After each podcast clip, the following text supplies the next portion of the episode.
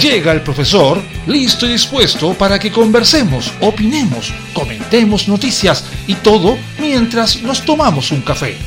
Súmate a esta tertulia con aroma. Comienza Cafeitarse en la mañana con Eduardo Flores en la radio de los monos. Hola, buenos días. Ok, al hueso al tiro. Conductas aprendidas. En serio, conductas aprendidas. La semana en que resurgió la violencia en manifestaciones de los colegios emblemáticos. ¿Por qué no dicen la verdad? Yo he señalado esto desde mi época en la que fui dirigente estudiantil y hoy, como jefe de Estado, lo sostengo aún con más convicción. La violencia no es el camino. Quien crea que a través de la violencia puede lograr avances en sus reivindicaciones está sumamente equivocado y le hace un daño a su causa. Nosotros, desde nuestro gobierno, tenemos las puertas abiertas para abordar conflictos que hemos heredado. Ya. Así, el presidente electo se refirió a las últimas manifestaciones realizadas por los pícaros estudiantes de los principales colegios emblemáticos de la región metropolitana, los cuales en los últimos nueve días se han movilizado exigiendo la solución de una serie de demandas, entre las cuales se encuentran, por ejemplo, la mejora de la infraestructura, la mayor dotación de profesores, una educación no sexista, entre otras. Pidan más horas de matemática, chiquillos. Of course. Sin embargo, estas manifestaciones que han sido protagonizadas principalmente por el Instituto Nacional, el Internado Barros Arana, el INBA, el Liceo de Aplicación y el Barro Borgoño, Mm, se han registrado una serie de hechos de violencia, tales como la quema de buses, el enfrentamiento con carabineros y, por qué no decirlo, el lanzamiento de bombas Molotov. Ante aquellos actos, el mandatario advirtió que lo que quieren quemar no es eso, no, no, no, está mal. Lo que quieren quemar buses o utilizar medios violentos para vender o defender sus reivindicaciones tendrán que responder ante, ante la ley como corresponde, como menores de edad. No obstante, el jefe de Estado aseguró estar abierto, si él lo dice, al diálogo y la Municipalidad de Santiago, comuna que concentra la mayor cantidad de estos colegios, comunicó que ya se está trabajando en mesas para resolver las demandas. Ah, ok. Ok, ok. Sin embargo, algunos expertos sostienen que estos actos de violencia que están registrados en medio de manifestaciones responden más a una cultura y casi que a una tradición, en vez de a demandas reales mantenidas por las diversas comunidades estudiantiles. Este lunes, un grupo de jovencitos e inocentes estudiantes del Instituto Nacional y otro grupo de sujetos, personas que no sabemos quiénes eran, vestidos de overoles blancos, se expresaron en manifestaciones en el centro de Santiago, particularmente a la altura de Arturo Prat, generando un corte de tránsito a la Alameda. En ese contexto, y acorde con lo informado por carabineros, un encapuchado habría lanzado artefactos incendiarios y uno de ellos habría alcanzado a un estudiante, un participante de la manifestación, un alma joven y pura que andaba por ahí caminando. Seguramente estaba tratando de ir a clases. Y no lo dejaron entrar, qué feo. Bueno, el caso está en que esto le provocó quemaduras. Al otro día, un nuevo grupo de estudiantes del Instituto Nacional marchó desde el establecimiento hasta la Municipalidad de Santiago, con el fin de exigir mejorías en la infraestructura del recinto y en aumento de la dotación de personal. Ya. Ellos fueron recibidos por las autoridades, quienes acordaron iniciar una mesa de trabajo para buscar soluciones a las demandas. Qué lenda. Pese a ello, durante este miércoles se registraron nuevas manifestaciones en las afueras del emblemático colegio, en las cuales se evidenció la realización de embarcadas y diversos enfrentamientos con carabineros. Frente a ello, el presidente del centro de alumnos del Instituto Nacional, Diego Jaque, también nota, este se va para presidente, señaló que las protestas eran en respuesta a la falta de acciones y a la rabia contenida por la comunidad. ¿En serio? Pucha, el trabajo bien hecho en el colegio. Les enseñaron clarito. El miércoles eh, se registró la quema de un bus de transporte público afuera del Liceo Barros Borgoño. Los estudiantes acusaban problemas de infraestructura, de falta de docentes, y en alimentos que se entregaban al colegio. Tienen razón, el bus tiene toda la culpa, por eso había que quemarlo, ¿no?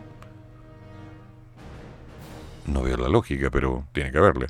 Si bien este hecho fue uno de los principales que causó la reacción del presidente electo, el director del establecimiento aseveró que se trata de un hecho puntual y no cotidiano de las manifestaciones. Ay, chiquitito. No obstante, en conversación con los medios, el director Sebastián Carretero respondió al estudiantado que las demandas están mal, están descontextualizadas a la realidad del liceo en la actualidad. Y además de condenar la quema de este bus, el profesor anunció que se realizará una investigación interna y que se aplicará el manual de convivencia. Ustedes saben, por tres anotaciones negativas, suspendido dos días. ¿De qué están hablando? Una situación similar se vivió en las afueras del Internado Nacional Barro Jarana, en Quintana Normal, el pasado martes 19 de abril, cuando un grupo indeterminado de personas quemó un bus. Este hecho se dio en medio de manifestaciones cuando obligaron con cuchillos al conductor y a los pasajeros a descender de la máquina para posteriormente enrocerla con acelerante y prenderle fuego. Ok, ya. Ok. A ver, entonces, yo salgo, tengo que ir a hacer algo, tomo un bus, un grupo de estudiantes se sube, me amenaza con un cuchillo para que me baje porque van a quemar el bus, y yo les tengo que hacer caso. Ahora, si no lo hago, me estoy inmolando, y estoy matándome, estoy coqueteando con la muerta y arriesgando la vida, dejando que las cosas pasen porque esas almas inocentes solo se están expresando. Con cuchillos. Quemando un bus. Ya.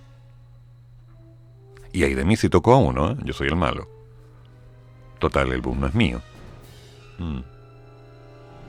O sea que ahora, unos niñitos que aún no saben usar el papel higiénico son los que imponen la verdad cuchillo en mano.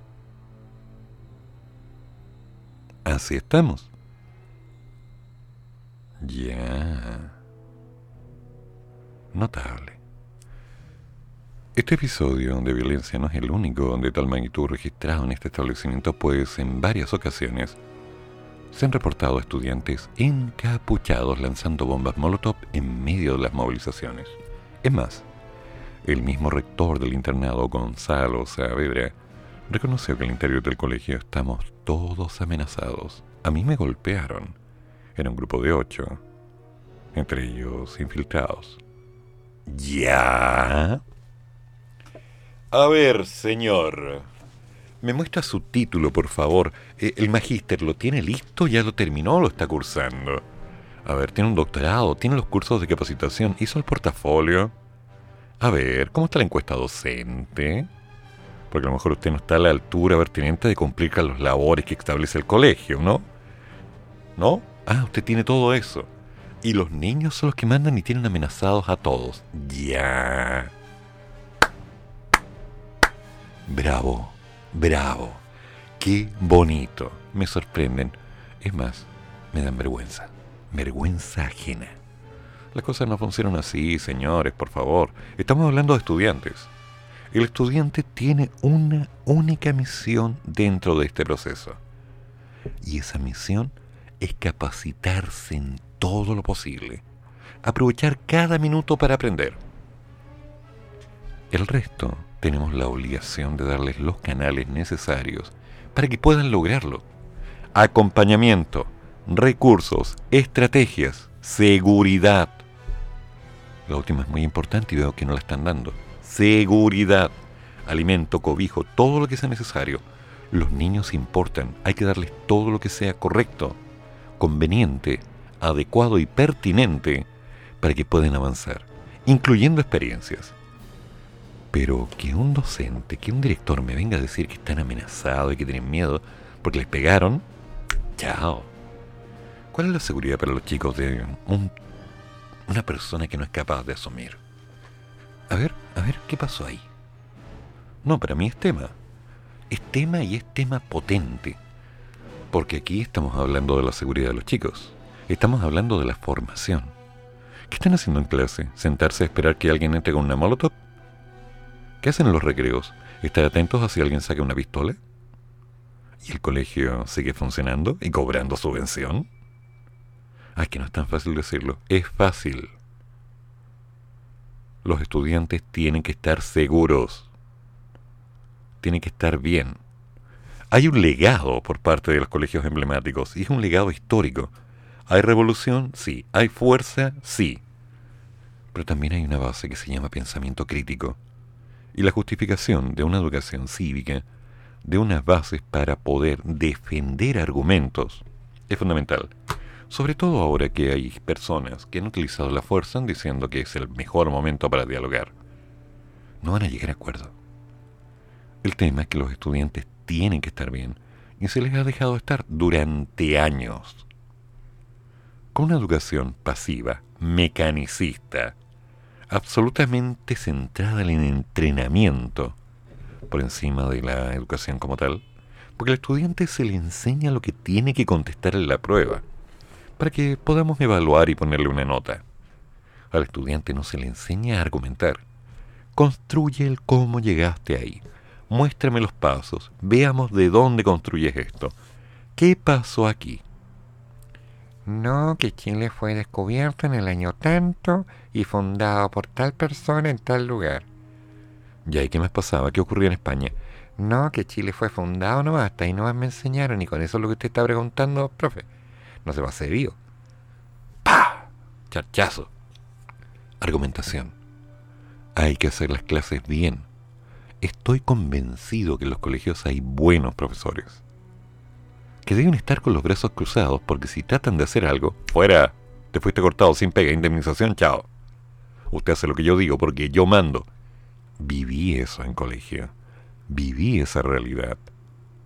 Esa definición concreta de decirle a la gente lo que tiene que hacer. Los estudiantes tienen una única obligación, aprovechar cada minuto para aprender. No es que yo no quiero aprender, pues tío, si esto no me sirve. Si yo no tengo pega después, pues si no, nadie me va a contratarme por tener cuarto medio. ¿Estoy de acuerdo? Por eso es por lo que tienes que tener un buen cuarto medio y aprender lo que vale la pena. Razonar, escribir, leer. ¿Sabes escribir? No, si yo manejo el Word. Chao, a mano. No es que yo tenga mala letra, tío. Aprenda, hijo, aprenda. No es que yo no tengo lápiz. Ahí tiene un lápiz. No es que no sé usarlo. Así se toma. No es que no quiero. ¡Pah! ¿Cómo que no querí? ¿Cómo que no querí? Ponte a estudiar de inmediato. Y después vamos a salir a correr, vas a agarrar una pala, me vas a limpiar el jardín y vamos a trabajar. Y si estás cansado, pintamos el colegio. Se acabó. Ay, profe, que es abusivo usted. Sí, soy abusivo. Pero cuando el próximo año te vea saliendo de enseñanza media y el siguiente año te vea terminando la universidad y cuando te vea construyendo tu empresa, yo voy a pasar caminando al frente y ahí me vas a llamar para invitarme a un café ahí me vas a decir que soy abusivo. Antes de eso, no te acepto nada. Ni una queja, así que estudiar. Ay, profe, es que no quiero. Vas a querer. No, profe, es que yo tengo el derecho de no estudiar. No, el estudiante no tiene el derecho de no estudiar. No, tiene el derecho de demorarse, de equivocarse, pero no de abandonar. ¿Ok? Entonces, señores profesores, eh, señores directores, seres sostenedores, pónganse la manito ahí donde tienen que ponérsela y hagan las cosas bien, ¿ya? Porque aquí no estamos intentando hacer las cosas. A los estudiantes se les está dejando hacer cualquier detalle, cualquier destrucción, cualquier cosa. No, es que hay infiltrados. Fuera con los infiltrados. ¿Que no pasa lista? ¿Que no saben quiénes son sus estudiantes? ¿Que entra cualquiera al colegio? ¿Así funciona? Si están dejando que cualquier persona entre al colegio, el colegio no da seguridad para los estudiantes. Punto. No es que no podemos evitar que entren. Sí, sí pueden. Y tienen que hacerlo. Porque hay padres y madres que están pagando, están dando su tiempo, gran parte de su vida, para que sus hijos estén bien y los han puesto en ese colegio para que aprendan. Por la promesa. Cumplan la promesa. Tenemos una comunidad quebrada, dice este caballero. Tengo mis trabajadores reventados. 16 profesores con licencia por todas estas expresiones de violencia. Actualmente el Internado Nacional Barros Arana se encuentra en toma. Y según el estudiantado, esto es debido al contexto que se nos ha venido dando hace tanto, un par de días, semanas, meses. Si vemos los petitorios del año pasado, podemos decir que esto se viene dando desde hace décadas, desde otros gobiernos y direcciones anteriores. ¿Y por qué no lo arreglan? De acuerdo con lo expuesto por uno de los voceros de la toma, un alma inocente seguramente, Bruno Aguilera, el petitorio dado a conocer el día miércoles levanta tres grandes puntos que van desde la alimentación, por mala calidad, listo, hay que trabajar eso, en la que se le entregan malos platos a los niños, el tema de la infraestructura, ya que el internado se quedó durante dos años de pandemia en total abandono, donde se produjeron robos. Otro tema por el que nos hemos levantado es el punto fijo de carabineros a las afueras de nuestro internado. Ok, el internado está dañado, hay que repararlo. Hay problemas con la comida, trabajen en eso. Carabineros está afuera, perfecto. ¿Por qué están ahí? ¿Que los están vigilando o los van a ayudar? Porque si los van a ayudar, perfecto, chiquillos. Bienvenidos, caballeros. Pasen, listo. Hay que ordenar esto. A limpiar. Se acabó. Dejen de presumir de cosas que no tienen. Y empezar a esconderse en justificaciones. De igual forma, el liceo de aplicación también se encuentra en toma en estos momentos, pues los estudiantes reclaman que existe una persecución política en contra de algunos alumnos al interior del establecimiento. Además exigen un plan de educación no sexista y la creación de protocolos eficaces que prevengan y sepan mediar con casos abusivos. A ver, aclaremos un detalle. Por casualidad, persecución política con estudiantes que tienen menos de 18 años? ¿Qué política están haciendo? No, si hay persecución o hay atención directa, tiene que ser por algo, pero por política. O sea, hazte ver. Segundo, educación no sexista. ¿A qué te refieres? Aclárame eso. Y tercero, protocolos eficaces que prevengan y sepan mediar con casos abusivos. Planteemos, ¿a qué te refieres con casos abusivos? ¿Qué pasó? Al tiro. ¿Mm? Simple. La toma de este establecimiento se mantiene desde la semana pasada y en varias ocasiones se ha registrado manifestaciones en las afueras del recinto, lo que ha provocado el enfrentamiento de los alumnos con carabineros. ¿Para qué? Generando cortes de tránsito. A estas movilizaciones se ha sumado el Centro General de Padres y Apoderados del Liceo de Aplicaciones, quienes, por las redes sociales, señalaron apoyar el petitorio de las condiciones mínimas solicitadas por los estudiantes. Ahí está. Listo, gracias. Ahí está. ¿Quién respalda a los niños? A ver, ¿quién? Hay algún apoderado que no tiene las cosas muy claras. Y también es cierto que hay algunos colegios que se han aprovechado del pánico y han hecho lo mínimo. Total, ¿para qué vamos a tener los baños buenos? ¿Para qué vamos a arreglar el casino? ¿Para qué vamos a limpiar? Ahí no va. Si las mesas, las sillas, con que tenga una pizarra basta. Porque esa canción yo la escuché cantada en varios colegios. Y me gané varios reclamos, incluso un par de despidos por decir, eso no puede ser. Ya que estoy, dando la batalla igual. Chiquillos, hay cosas que se hacen. Y si están esperando que se hagan, no vamos a llegar a nada. Al ser consultado por el fenómeno de violencia en medio de las manifestaciones realizadas por los estudiantes, el director ejecutivo de Acción Educar, Daniel Rodríguez, menciona que se debe distinguir entre lo que son demandas legítimas y conductas que son aprendidas. Él. Ya. Déjame adivinar. El especialista en modelo antropológico didáctico de Jacques Brisson. ¿Sí? Ya. Conductismo aplicado. Conductas aprendidas. Permiso. ¿No será un construccionismo ciudadano? Cuando uno habla del fenómeno de violencia que tiene que ver con los establecimientos educacionales o con estudiantes, uno tiene que distinguir. Hay mayor visibilidad sobre ciertos hechos que violencia al interior de los colegios, que pueden tener con políticas insuficientes, con problemas de infraestructura, pero normalmente con demandas en algún grado legítimas. Nadie lo niega. Hay que ver cuáles son las demandas y arreglarlo. Problemas de casino, quiero ver eso. Solucionemos, listo. ¿De acuerdo? Hecho. Pum. No, que el colegio está dañado. ¿Qué tenemos de malo? A ver, pa, pa, pa. Listo, catástrofe, contexto. ¿Cuánto falta? Presupuesto. ¿Qué pasa? ¿Se hace o no se hace? Sí, no, no. Perfecto, no nos van a lavar la plata. ¿Reclamamos o hacemos? Hacemos, limpiemos, ordenemos. Es que si lo hacemos no nos van a dar la plata. Posiblemente, pero no vamos a estar viviendo en esta porquería. Se limpia, se acabó. Y vamos a seguir presionando para que suelten. Dejen que los perros grandes peleen con los perros grandes, los perros chicos con los perros chicos. Hay que hacer las cosas bien. ¿Se entiende o no?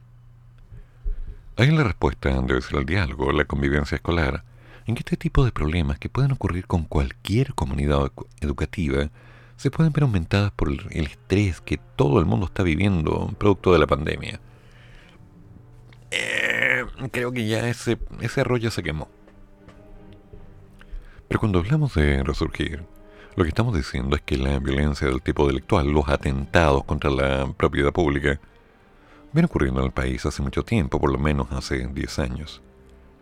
1980 y... como 40. Especialmente en el liceo de, la región metropolitana, la serie de los llamados emblemáticos. Esto viene de los 80, ciudadano, ubícate. Bajo el contexto, el director ejecutivo de Xenoducar establece que los actos de violencia ya mencionados obedecen a prácticas aprendidas que vimos todos en forma bastante fuerte durante el estallido social. Esto es una consecuencia, señor. Consecuencia. Los niños aprendieron que pueden hacer lo que quieran y que no hay consecuencias. Porque está bien. Los dejaron usar. Los usaron.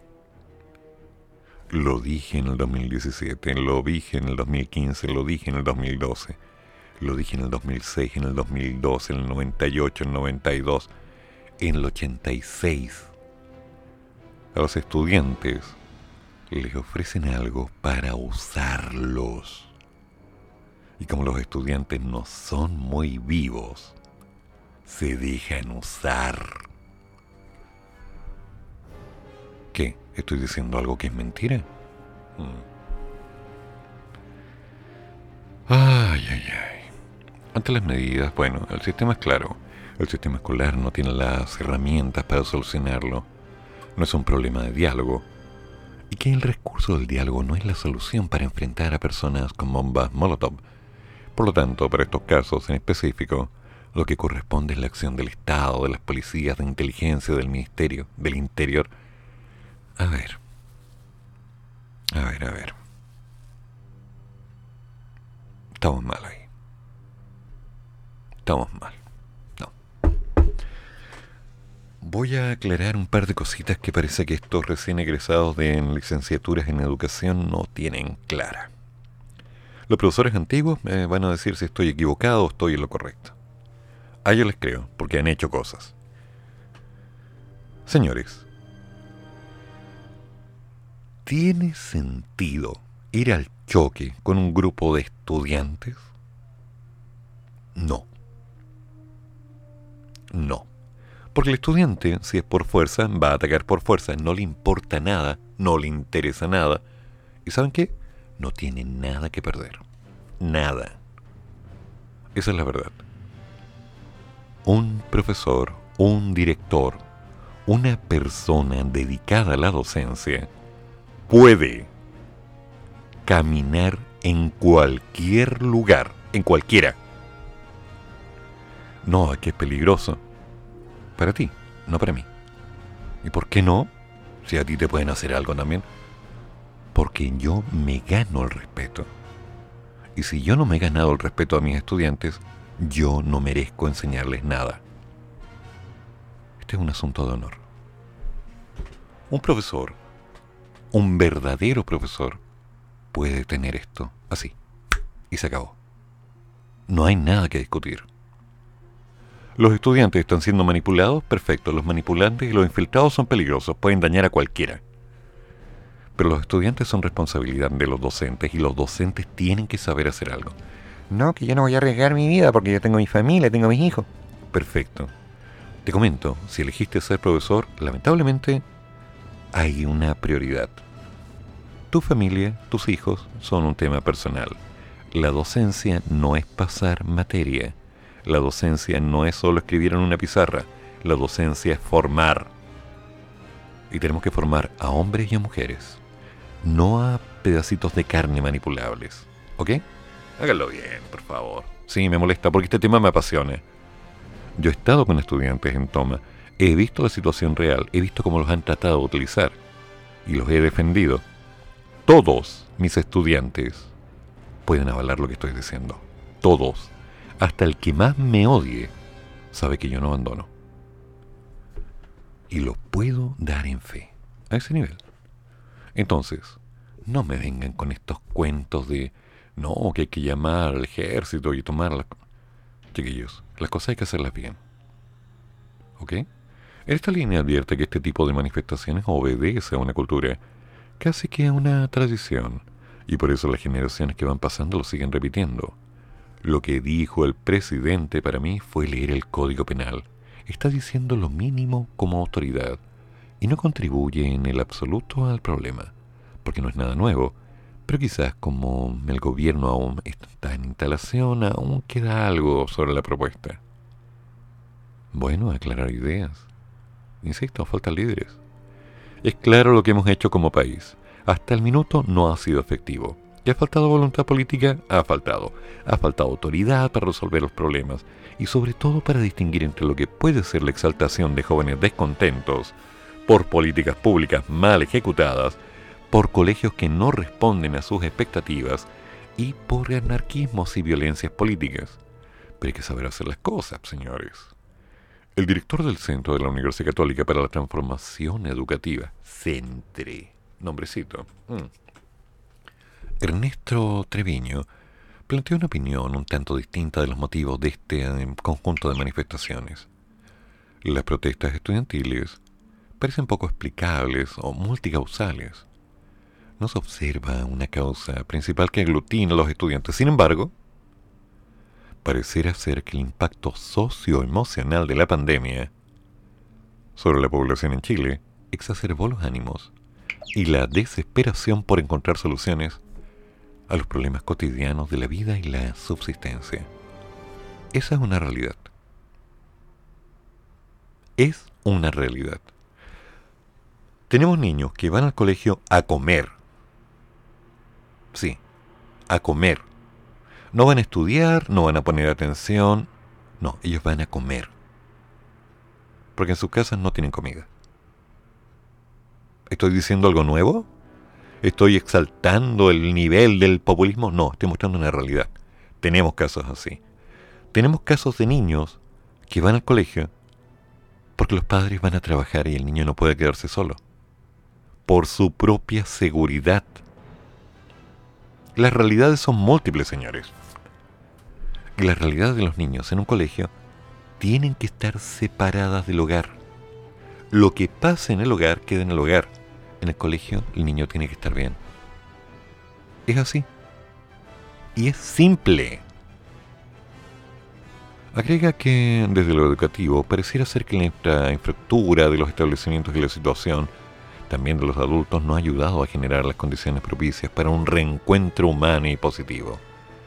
Eso es didáctica y metodología, eso es trabajo. Y eso es lo que tienen que hacer los profesores. Insisto, un profesor no es un pasador de materia. Pídale los títulos que quieran, pídale los grados que quieran. Pero si no es capaz de enseñar, ese profesor no sirve. No es que no la podamos despedir. Por la concha la lora. No lo despidan. Con, bajen las horas, distribuyan, coloquen un profesor de apoyo. Es que no tenemos presupuesto para eso. Organícenlo. Armen estructuras y generan respuestas. Aquí hay prioridades. Los niños. No, es que son unos billetitos con uniforme, no van los niños. Si la subvención es la que nos sostiene a todos. ¿Cuántas veces he escuchado eso? Con respecto a la cultura de violencia, el experto sostiene que radica a niveles generales, ya que menciona que en Chile hemos aprendido a resolver los problemas por la fuerza y no por el diálogo y la razón. Tenemos la impresión de que cada individuo tiene la razón y nos cuesta ponernos en el lugar del otro. Y no nos han enseñado a dialogar y a respetar las diferencias. Ahí estamos. ¿Viste?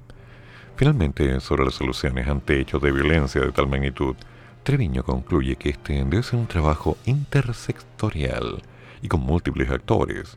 El Mineduc, los sostenedores, los docentes, los directivos, junto a los estudiantes. Se deben hacer labores de formación y prevención. La Defensoría de la Niñez y el Ministerio del Interior también podrían colaborar en formas de prevención y contención.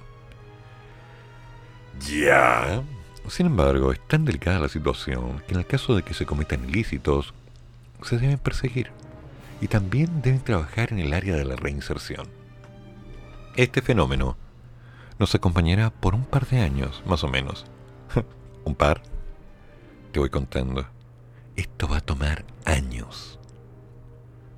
No lo contuvieron, no lo contienen y nadie lo quiere contener. Y hay de aquel que lo intente porque después de un tiempo lo van a despedir. Y así no funciona. Ya hagamos una pausa, pongamos un poco de música y de ahí seguimos con las noticias, porque realmente esto me descompuso el estómago. ¿Por qué no hacen las cosas bien? ¿Por qué siguen jugando con los chicos? ¿Por qué les dan un empoderamiento que después les van a quitar? ¿Por qué se burlan? ¿Por qué los limitan? Nada que les interesa, ¿viste? Ah.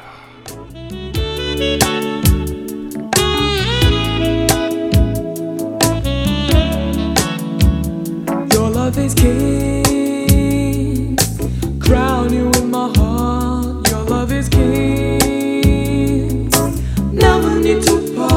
Your kisses ring.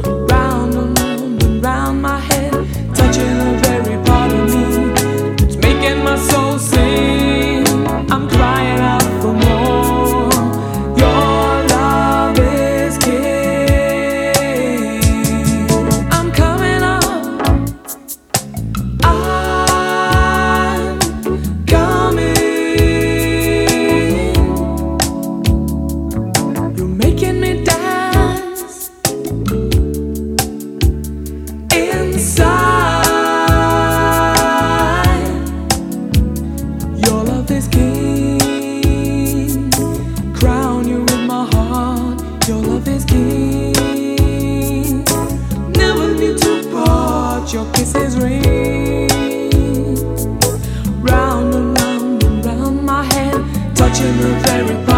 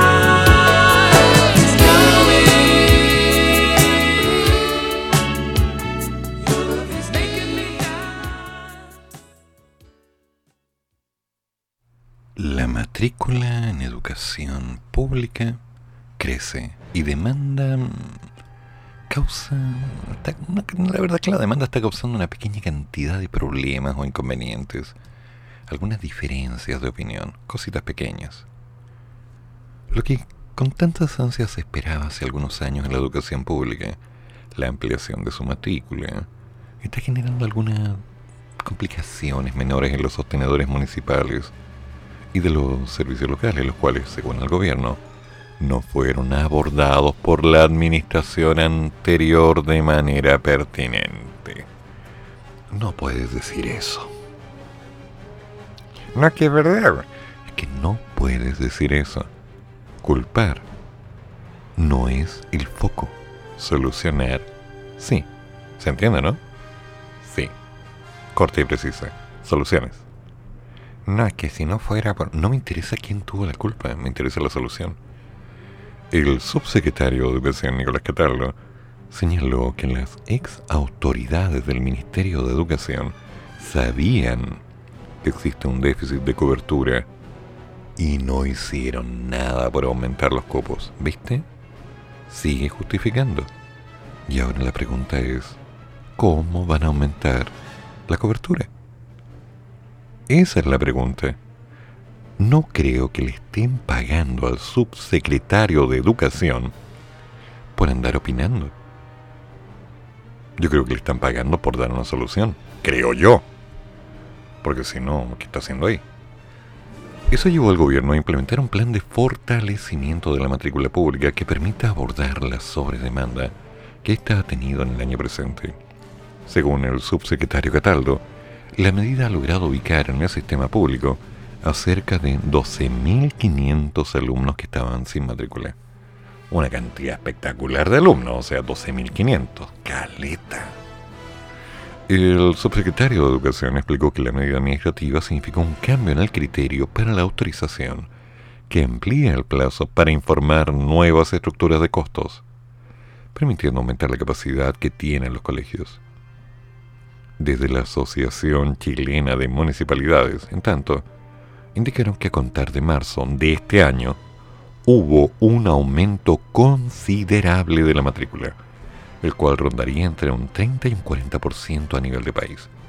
Según el alcalde de Pelarco y presidente de la Comisión de Educación del organismo, el señor Bernardo Vázquez, a nivel general, todos los colegios que sobrepasen los 500 alumnos tienen una infraestructura deficitaria por la cantidad de alumnos que manejan, algo que se agudiza en recintos de mayor antigüedad.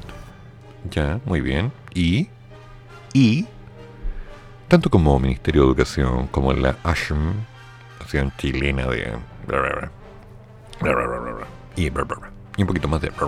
Indicaron que el aumento de la matrícula publicitaria se explicaría... Matrícula pública, no será principalmente por una mayor demanda de extranjeros y de connacionales que se fueron a vivir a otros puntos del país. Desde la cartera complementaron que el aumento de cupos se dio en comunas como Lampa, Pirque o Quinta Normal.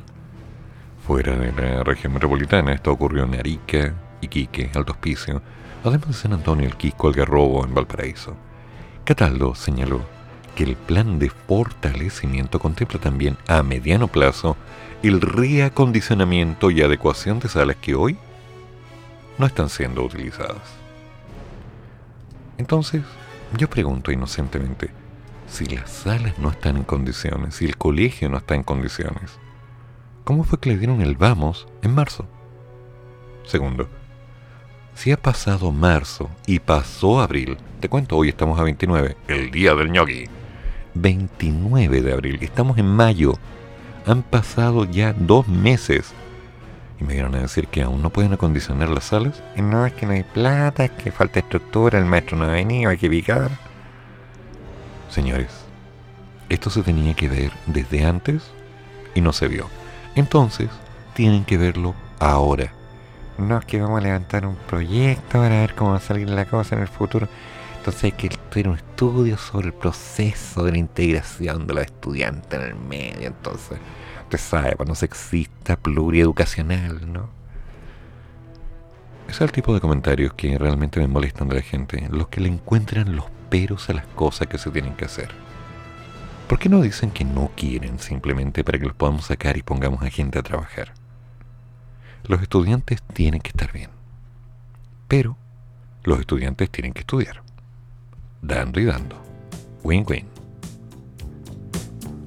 Gracias, Ade.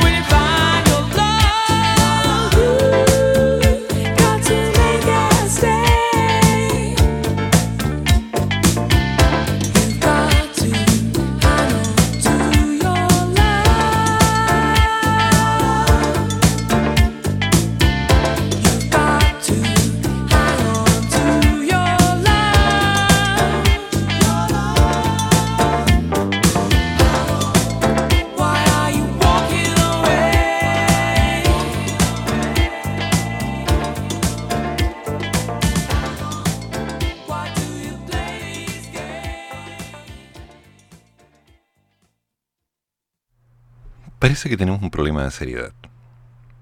Y eso hace que la gente interprete que las cosas no vale la pena ni siquiera considerarlas. Y cuando de pronto aparecen estas noticias, justamente cuando estamos en un periodo ya de tanta vuelta y opinión acerca de que vale la pena, que no vale la pena, que el plebiscito obligatorio, que la convención constitucional, que esta chica, que este otro, que Forrest Gump corriendo fuera, ahí incitando a la Olimpiada, la canora Tony y todo lo demás, que no sé para qué está. Mm. Aparece un detalle que curiosamente coincide con sembrar incertidumbre. El servicio electoral en CERVEL reconoció un error por publicación de archivo con datos personales de los electores. Ok. Pregunta, de esas preguntas que yo suelo hacer. ¿Fue un error? Sinceramente, ¿fue un error? Porque a lo mejor no lo fue. A lo mejor las cosas están hechas por algo. El Consejo Directivo del Servicio Electoral publicó un comunicado la noche de este jueves, donde lamenta profundamente la publicación de un archivo que difundía datos personales de los más de 14 millones de electores del padrón usado para los comicios municipales del 2021, tras la publicación de un artículo del diario La Tercera que daba a conocer que durante algunos días en la página web estaba disponible un archivo con los datos personales de los electores, se realizó una reunión extraordinaria del Consejo Directivo del CERVEL. Según explicaron, en el organismo electoral el archivo corresponde a una respuesta de una solicitud formulada vía transparencia, la cual por error se subió a la web del CERVEL con todos los electores del padrón electoral de las elecciones realizadas en mayo del 2021, indicando edad, sexo, comuna, afiliación a partido político, pueblo originario y la condición de haber o no votado en dicho proceso. Linda la cosa, lindo. O sea que en algún lugar alguien tiene esa lista y sabe mi nombre, mi edad, dónde vivo, mi pertenencia o no a un partido político, mi pertenencia o no a un pueblo originario, y sabe si es que fui a votar o no fui a votar. O sea, sabe cosas de mí que de alguna forma yo ya he estado diciendo en Facebook, en Twitter, en todas partes. Pero ahora tiene un documento legal que avala más de lo que dice mi palabra. Linda la cosa. O sea que por un error. Pero ¿por qué? ¿Por qué se hizo esto? ¿Quién pidió esto? La petición es clara, ¿no? ¿Sí? Una respuesta a una solicitud formulada vía transparencia. Bien, ¿quién hizo la solicitud? ¿Y quién la solicitó? ¿Por qué puede pedir estos datos? ¿Para qué los pidió? Nadie pregunta eso. Todo el mundo dice, no, el cervelo. Ok, ¿quién pidió eso? ¿Quién? ¿Para qué? ¿Y esos datos son de dominio público? O sea, CERVEL tiene la libre disponibilidad para poder entregarlos a cualquiera que se los pida. ¿Sí? Ah, ya. Bonito, ¿eh? Bonito. Lindo. Lindo el tema. Adicionalmente, y en forma incorrecta, se incluyó también el número de rol único nacional de los electores. Ah, además tiene nuestro root en circunstancias que solo debió subirse la información de estos en forma anónima, sin identificación, y para fines estadísticos. Ya. Aclaramos desde ya que no es efectivo que el archivo haya tenido los candidatos por los cuales votó el elector, violando el secreto de voto. Ah, oye, una pregunta. Una pregunta inocente. ¿Es que acaso hay un archivo que tenga esa información? ¿En serio? ya que dicha información jamás ha estado en poder del servicio electoral. Ah, ya, ya, ya, ya. ¿Y si lo hubieran tenido? Curioso, ¿eh? divertido. Igualmente confirmaron que durante el transcurso de este jueves bajaron el informe. Y que consideran que esto se trata de un caso de violación de los procedimientos internos del servicio electoral, por lo que ordenaron una investigación interna de lo ocurrido y que revisarán sus procedimientos para el tratamiento de los datos. Lamentamos si esta situación pudo eventualmente afectar en algún sentido a los electores y les garantizamos a ellos y a la opinión pública en general tomaremos las medidas para que los hechos, como los mencionados, no se repitan en el futuro. Linda la cosa. Linda la cosa. A ver. O sea, política de hechos consumados. Primero la hago, después me disculpo. Pero insisto, ¿quién pidió estos datos? Dado que sí, la gente tiene mis datos, yo quiero saber, bueno, públicamente quién los pidió. O sea, tengo derecho, tú también, y, y tú, y tú, y tú, todos tenemos derecho. Si nuestros datos son públicos, nosotros tenemos derecho público a saber quién está pidiendo los datos. Es como, hagamos las cosas bien. Si no, ¿para qué? Bueno, en fin, ya cambiamos un poco el tema, pongamos algo diferente y empecemos a darle un poco de calor a esto, porque ya tengo frío.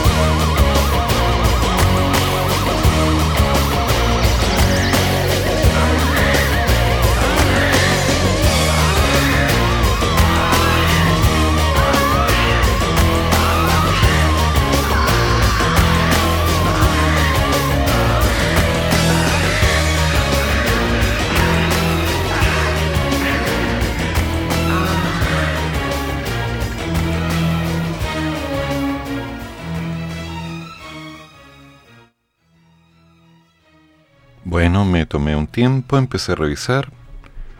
Revisé el nombre del archivo, lo encontré, listo. Revisé que tiene 206 megas, ok. Revisé si estaba en la red, no lo encontré, así que me metí a Facebook. Ahí está el archivo para descargar. Me metí a Twitter, ahí está el archivo para descargar. Que alguien me explique. No, que no es legal, por favor. Ah, ya, ya, sí, es una mala broma. En fin. Bueno, tema aparte. La señora ministra Siches encabezará una reunión con el alto mando de las policías ante la violencia en el sur. La ministra encabezará este viernes, junto al subsecretario Manuel Monsalve, una reunión de coordinación con el alto mando de carabineros y la Policía de Investigaciones en la Moneda por la ola de violencia en la macrozona sur que se ha agravado en las últimas semanas. Uno de los temas más importantes que está afrontando el gobierno. Uno. En la última semana se han registrado dos emboscadas a camiones en ruta que dejaron dos heridos de bala, uno de ellos grave. Además de varios ataques incendiarios que acabaron con una casa patronal y al menos una veintena de vehículos en el Biobío, entre otros atentados. En ese contexto, se espera que la jefa de gabinete realice anuncios en materia de seguridad. Hmm. Se espera. Tengo un par de chistes muy negros para contar sobre eso, pero no vale la pena. Tema aparte, el gobierno alista medidas para responder a las demandas de los camioneros. ¿Qué pasó ahí? El subsecretario del Interior, Manuel Monsalve, confirmó que el equipo de diálogo que conforma junto con sus pares de obras públicas y transportes, Juan Andrés Herrera y Cristóbal Pineda, anunciará este viernes las respuestas del gobierno a las demandas de los camioneros. La autoridad destacó que el objetivo del equipo que encabeza no es solo conversar y escuchar, sino también tomar decisiones que resuelvan las demandas legítimas de mayor seguridad y mejores condiciones en el ámbito del transporte de carga a lo largo de todo el país. Nos hemos comprometido como gobierno para dar a conocer durante el transcurso de la mañana al país y a los gremios un conjunto de decisiones que el gobierno va a tomar para responder a estas demandas en esas tres áreas. El secretario agregó que en cuanto a seguridad, estamos trabajando en los temas estructurales, como es la Política Nacional de Seguridad Pública, pero en el marco de lo que ocurre refiriéndose al ataque incendiario contra 35 equipos y camiones forestales en Los Álamos. La ministra del Interior, Siches, también ha pedido recurrir y concurrir a la moneda al general director de Carabineros, Ricardo Yáñez, y al director general de la Policía de Investigaciones, Sergio Muñoz, para fortalecer las medidas de seguridad. Queremos reiterar que la seguridad es una tarea prioritaria del gobierno, pero también es una responsabilidad del conjunto de las instituciones del Estado. A la vez, reafirmó que el gobierno presentará una querella por el atentado en el Biobío y ratificó que este no es el camino en democracia, no lo compartimos, lo rechazamos y por lo tanto lo vamos a perseguir desde el punto de vista penal. Mm, a ver, a ver, a ver, a ver. Como para que nos pongamos un poco de acuerdo. Los camioneros han estado haciendo tomas continuas durante estos días, lunes, martes, ayer, ¿sí? Todos, todos los días. Y lo han estado haciendo durante semanas, pero últimamente se ha notado más hay un petitorio que anda dando vueltas por ahí que yo no tengo idea quién escribió. Parece, no sé, un petitorio de un cómic de Batman. Están pidiendo, no sé, tres globos, una pizza, que Batman se vaya a pasar un fin de semana al manicomio. Algo así, no, no tiene sentido. Parece una mala broma eso. Y hay petitorios específicos que apuntan a restaurar el estado de excepción en el sur para aumentar la seguridad, disminuir la inmigración, potenciar la seguridad. Hay de todo. Necesito saber qué es exactamente lo que están pidiendo, porque en esta ola de variaciones no hay ninguna claridad. Pero sabemos algo. La gente que está trabajando en los camiones, aparte de que pueda ganar o no ganar dinero y tener una vida personal a su pinta, buena o mala, es gente que trabaja. Y toda persona que trabaja para mí merece respeto. Partamos de ahí. Entonces, queda esperar que si se llega a un acuerdo, este sea transparente y todos lo podamos saber. Gracias, Ade. Smooth Operator.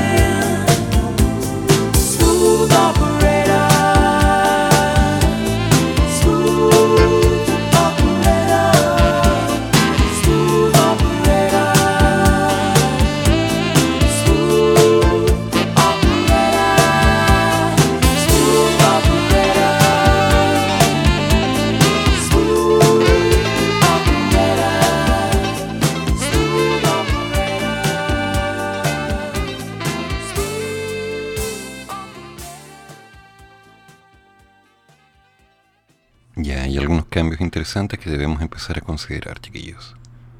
Lo primero, que es muy importante, es que este lunes regresa al metro la ruta expresa en las líneas 2 y 5. Por favor, harto cuidado con eso. Porque si no tenemos atención, Simplemente el metro va a pasar de largo en algunas estaciones y en otras no. Entonces, yo sé que eso va a complicar a muchos y el día lunes van a haber reclamos porque nadie les avisó. Este lunes regresa al metro de Santiago la ruta expresa y las líneas 2 y 5. Así que por favor, ojo ahí. El metro de Santiago informó que regresará a este modelo medida que en horarios de más alto flujo de personas en el tren subterráneo genera una detención alternada de trenes en algunas estaciones, con dos rutas de viaje, verde y roja. La medida que busca aumentar la oferta de transporte y reducir los tiempos de viaje quienes usan el metro ya fue reanudada la semana pasada en la línea 4. Este servicio se interrumpió el 20 de octubre del 2019 a raíz de las protestas por el alza del pasaje del metro, que, bueno, fueron uno de los detonantes del estallido social y que posteriormente se mantuvo durante la pandemia del COVID. Mientras esté operativa la ruta expresa, todos los trenes que están señalizados en la cabina y en sus puertas por el color que corresponde a la ruta del viaje, marcarán sus diferencias. De esta forma, los servicios se retomarán en su horario habitual de lunes a viernes entre las 6 de la mañana y las 9 de la mañana. Y en la tarde entre las 18 horas y las 21 horas. ¿Ok? Entonces, cuidado ahí. No se me vayan a confundir porque después vamos a tener problemas. Otro tema que es no menor y que considero que es digno de ser considerado es lo que está pasando en Calama. Calama estrenará la primera despensa gratuita de alimentos para adultos mayores en el norte de Chile. Es Calama. Despensa gratuita. La municipalidad de Calama anunció que estrenará este modelo para personas mayores sobre los 65 años que residan en la comuna. De acuerdo al diario de Antofagasta, se trata de una idea única en el norte del país. Según dijo Eliezer Chamorro, el alcalde, los precios de los alimentos básicos están subiendo y tenemos que hacer algo. Nuestras personas mayores no pueden esperar, ya que sus pensiones son bajas y no justas. Por eso tomamos esta decisión que beneficia a las personas mayores. Ponemos a disposición este programa de alimentos en canasta básica que será gratis para todos los residentes en Calama. ¿Sí? La iniciativa estará disponible a partir del 15 de mayo a través de la Dideco de Calama. En otras partes del país funcionan organizaciones como la Red de Alimentos, una ONG privada sin fines de lucro, basada en Santiago, que creó el primer banco de alimentos en Chile en el 2010. Bien. Bien. Hay quienes dirán, oh, hay que vuelve la tarjeta HAP. No, no es eso. No es eso. Esto es muy distinto.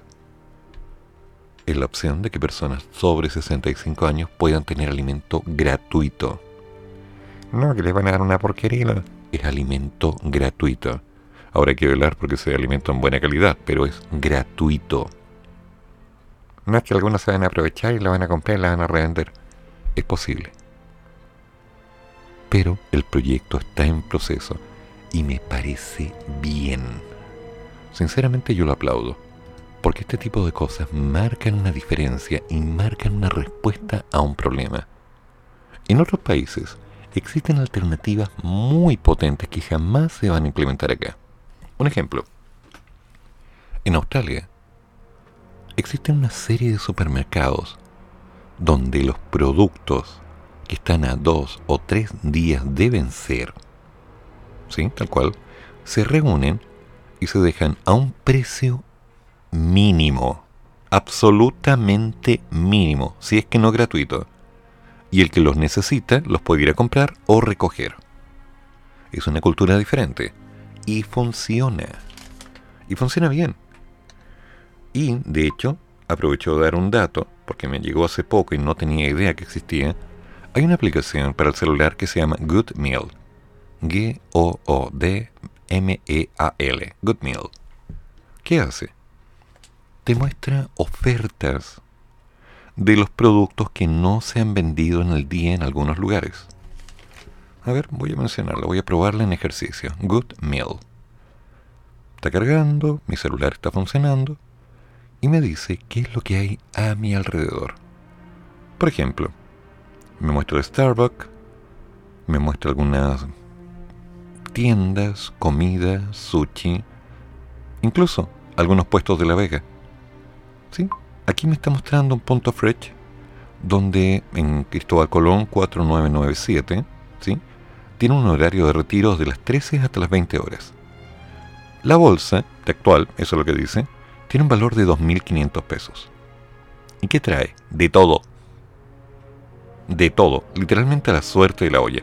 Frutas y verduras. Desde las 3 hasta las 18 horas hasta que se acabe el stock. Entonces, Good Meal es una alternativa que han utilizado algunos negocios para deshacerse a costo de precio mínimo de aquellas cosas que hoy día ya no se vendieron. Entonces la gente que esté pasando y sabe que hay una oferta puede comprar verduras, pan, dulces, sushi, etc. Es una opción. Lo que están haciendo en Calama es bueno. Good Meal es una opción alternativa. Son procesos. Se están haciendo cosas. Pero para variar no estamos informados. Así que hagamos las cosas bien. Oh,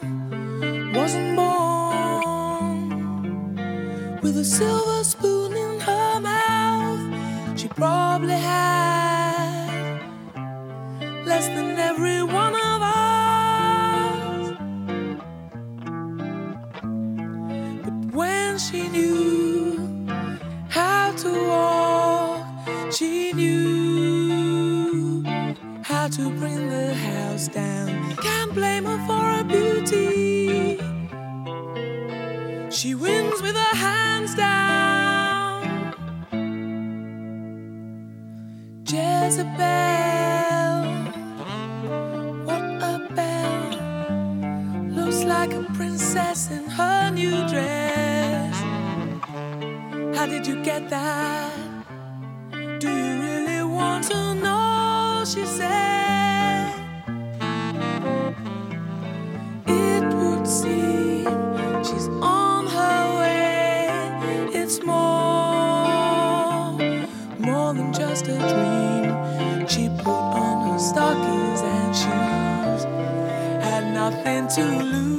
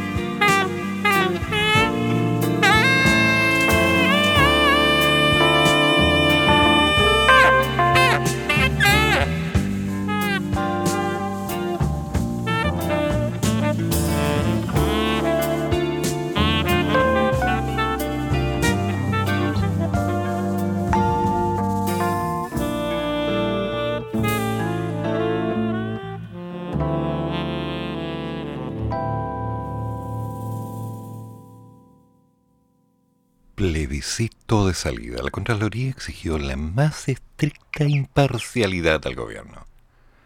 Bueno, la Contraloría General de la República publicó el jueves un instructivo ante la postura de no neutralidad que tanto el presidente como sus ministros han pronunciado respecto al plebiscito del voto obligatorio en el que se decide si se aprueba o rechaza el proyecto de la nueva constitución.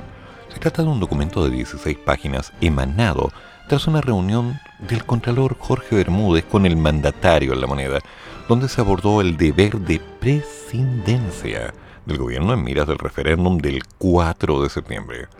Tras la cita, Bermúdez dijo a la prensa que tanto el apruebo como el rechazo son opciones igualmente legítimas y por lo tanto deben ser informadas por igual. Y eso implica un deber de presidencia. Y advirtió que la presidencia significa neutralidad, significa que hay que informar, que esto tiene que ser transparente y objetivo. Veremos, veremos simplemente, porque sabemos que hay intenciones de por medio. Se nos acaba el tiempo, así que vámonos directo a los puntos más potentes. El sector turismo creó casi 100.000 empleos en un año y ha recuperado, esto es importante, el 88% de los trabajos destruidos por la pandemia. Eso no significa que estamos mejor, significa que estamos recuperando lentamente, que aún queda mucho por hacer, pero ya se están viendo cambios, y esa es una ventaja. Varios meses consecutivos de positivas cifras viene notando el mercado laboral chileno, mirando cada vez más de cerca la meta de la recuperación completa tras el golpe del COVID. Buenas noticias que también se han trasladado a los sectores más rezagados, como por ejemplo el turismo.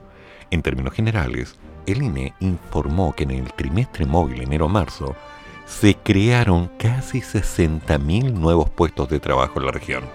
No es malo.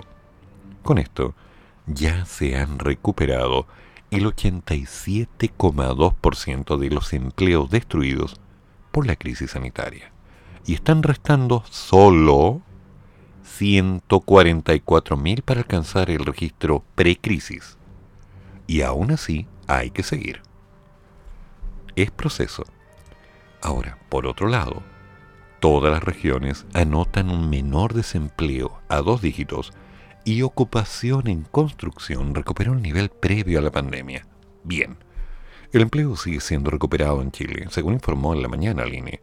En el trimestre móvil enero-marzo se crearon casi 60.000 puestos de trabajo en comparación al trimestre previo y la cantidad de ocupados ascendió a 8.8 millones de personas. En otras palabras, hay un cambio, hay un proceso, hay mejores números, pero aún queda mucho por hacer. Así que tengamos un poquito de calma antes de empezar a ahogarnos. un tema más. Este viernes, hoy, 29 de abril, finaliza el plazo de inscripción para rendir la prueba de transición universitaria en invierno. Sin embargo, las autoridades informaron que de quedar cupos disponibles, el proceso seguirá vigente y esta prueba se rendirá el lunes 4 y el martes 5 de julio próximo. Sus resultados serán válidos para el proceso de admisión universitaria 2023, pero condiciones.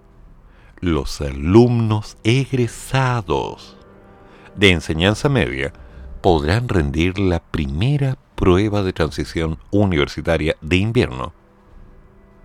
Solamente los egresados. Si el estudiante está en cuarto medio, no puede. Por ningún motivo, no puede. ¿Ok? Y también tenemos que dejar claro que esta será la última vez que los postulantes a la educación superior rendirán la prueba con este nombre, ya que en el 2023 será reemplazada por la prueba de acceso a la educación superior. ¿Ok? Es muy distinto. La prueba de transición universitaria se realizará entre el lunes 4 y el martes 5, mientras que los resultados estarán el 5 de agosto. Los estudiantes podrán inscribirse para cualquiera de las cuatro asignaturas disponibles. Matemática a la sala.cl. ¿Quieres capacitación? Llámame. Ciencias a la sala.cl. Lo mismo. Comprensión lectora. Igual a la sala.cl e Historia y Ciencias Sociales. Igual nomás por la sala.cl. De acuerdo a lo informado por el Ministerio de Educación, la PTU de invierno únicamente la pueden rendir aquellos que ya hayan egresado y de acuerdo a lo anterior, quienes estén cursando cuarto medio no están habilitados. El proceso de inscripción comenzó el 11 de abril y termina hoy, 29. Eso sí, desde el Miniduc y el DEMRE aclararon que seguirían las inscripciones abiertas si es que llegaran a quedar cupos. Son cosas completamente diferentes. Pero también tenemos que tener claro que esto no es lo único que está pasando, porque se nos viene la paz. La prueba de admisión a la enseñanza superior. Y aquí el perfil cambia rotundamente, porque es otra mirada completamente distinta a lo que va a ser la forma de interpretar los problemas. Hay que tener un poquito de cuidado y sobre ello hay que estudiar. Ya no basta con que sepas repetir los pasos. Ahora tienes que razonar. Y si no estás razonando, vamos a tener un problema. ¿Ok? Entonces, hagamos las cosas bien. Vaya, se nos acaba el tiempo, pero aún tenemos unos minutos. Así que dejemos a la dama despedirse como tiene que ser.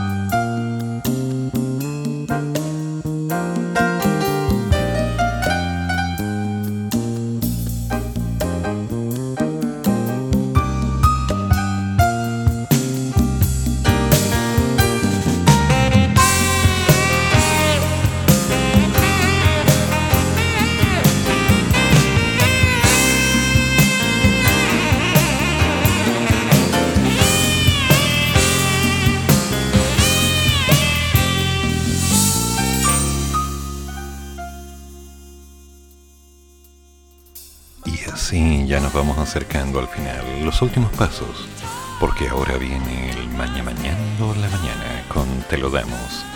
Hoy atacando un tema interesante, el Fashion Emergency, el outfit de invierno. ¿Cuál ha sido la prenda más cara que te has comprado? ¿Un sombrero, una blusa, una camisa? ¿Calcetines? Carísimos. Creo que lo más caro que yo he comprado han sido calcetines. Buenísimos. Pero me parece excesivo el precio en su momento. Aunque, bueno, lo han valido, han pasado años y ahí están. ¿Qué prenda es la que más renuevas? ¿Ropa interior? Nueva, siempre. Siempre. Ojalá de bambú. Y ahí nos vamos preparando con el maña mañando la mañana. ¿Y que sigue después? Icy Prime a las 11.30. Para después, a las 14, encontrarnos con Patricio Aguiluz. Porque me haces tanto bien, como siempre. El hombre que está al micrófono y que no se pronuncia ni siquiera por un café. Te pasaste, pato. No lo olvidaré. Bueno, y eso es lo que está ocurriendo en el país. Opciones, trabajos, alternativas, presidencia, transparencia. Me dicen que el incendio de la fábrica de velas ya está controlado. Me dicen que están invitando al presidente electo a pasar un tiempo en el sur para que vea en terreno lo que está sucediendo. Y que hay una frase por ahí que habla de ¿qué vamos a hacer con este circo? ¿Qué pasó ahí? ¿Qué pasó ahí? ¿En serio quieren que tome esa frase y la ponga al aire cuando ya todos lo han hecho? No. El sueldo mínimo, la regulación de las parafinas, los cuatro proyectos en el Congreso. Hoy es un tiempo de cambio, pero hoy es viernes. Así que nos juntaremos el lunes a conversar un poco y a hacer la magia pertinente. Que tengan un tremendo fin de semana y que lo bueno no falte ni en la mesa ni en el camino ni donde quiera que ustedes reposen. Buena suerte. Ah, las opiniones partidas en este programa son de mi exclusiva responsabilidad. Y se acabó. Ahora sí. alcancé, alcancé, alcancé. Ya. Chan, chan. Termina el programa, pero sigue el café. Y el profesor ya volverá para otra vez cafeitarse en la mañana, aquí, en la radio de los monos.